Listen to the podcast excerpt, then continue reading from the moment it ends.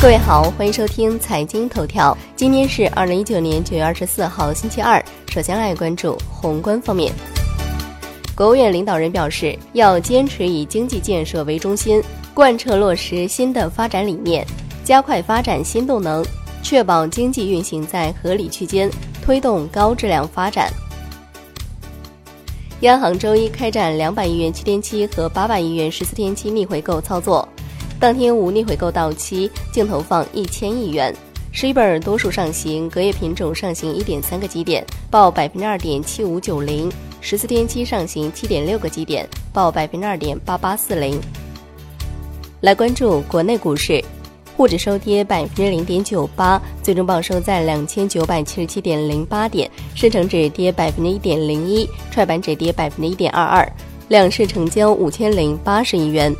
北向资金净流出近十五点三一亿元，结束连续三天净流入。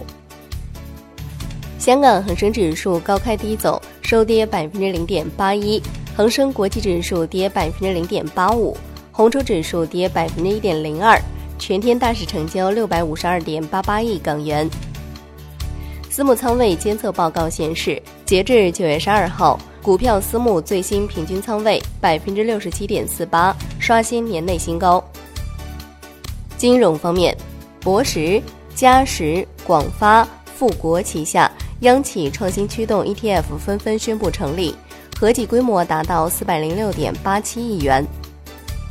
楼市方面，合肥市发布五条创新探索住房租赁试点措施，合肥将实施全国最优惠住房租赁税费政策。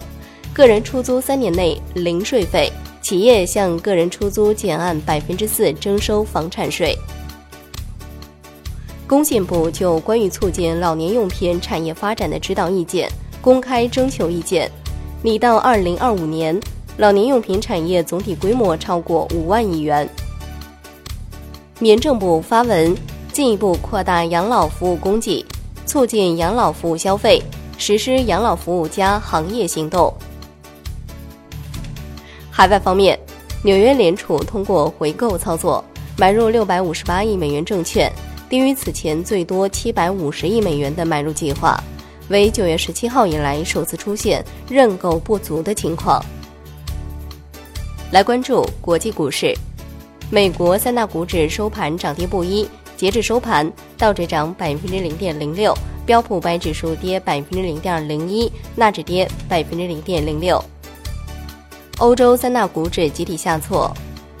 ，Newmax 原油期货收涨百分之零点六九，COMEX 黄金期货收涨百分之零点九五，COMEX 白银期货收涨百分之四点八二。伦敦基本金属多数收跌，LME 期锌收涨。国内商品期货夜盘多数上涨，焦煤收跌。